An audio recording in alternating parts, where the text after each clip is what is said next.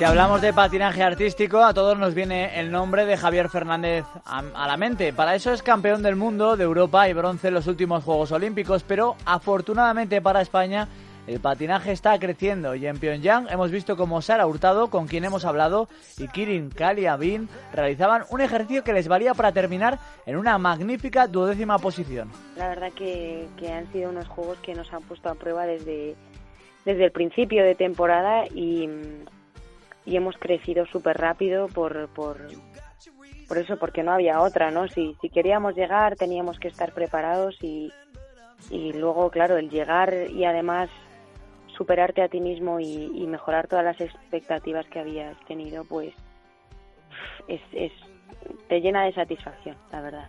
La madrileña y el patinador de origen ruso se quedaron a cinco puntos de la décima plaza y fueron la sexta mejor pareja de Europa. El baile realmente muy bonito fue al son de la música de Don Quijote. Un programa súper especial y parece que, el equipo español nos pusimos un poco de acuerdo para hacer este, este homenaje a Cervantes porque estuvo Javi con, con, el musical de, El hombre de la mancha y luego nosotros hicimos el, clásico ballet, entonces éramos Quiteria y Basilio nosotros y Javi Don Quijote.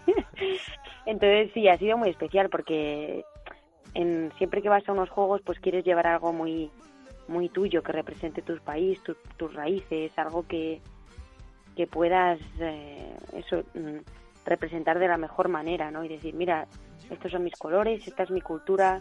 Así definió a su compañero Kirill, con quien ha logrado la mejor clasificación de la historia de nuestro país en esta disciplina. Nos está, nos está haciendo aprender todavía mucho mm, el uno del otro.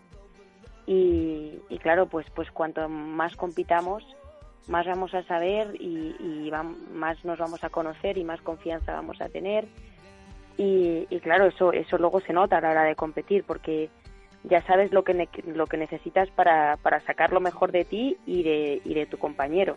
Sara, de 25 años, se ha mostrado muy feliz porque dice que tampoco pueden aspirar a mucho más en sus condiciones. Para que se hagan una idea, cuando están en España tienen que entrenar a las 6 de la mañana porque durante el resto del día la pista está llena.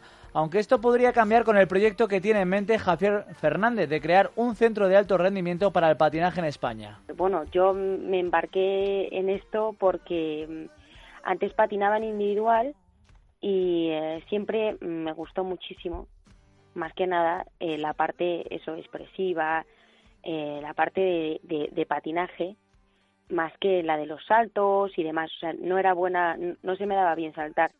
Los acababa, los acababa haciendo porque, porque soy de currar, ¿sabes? Hasta que no me sale algo no paro.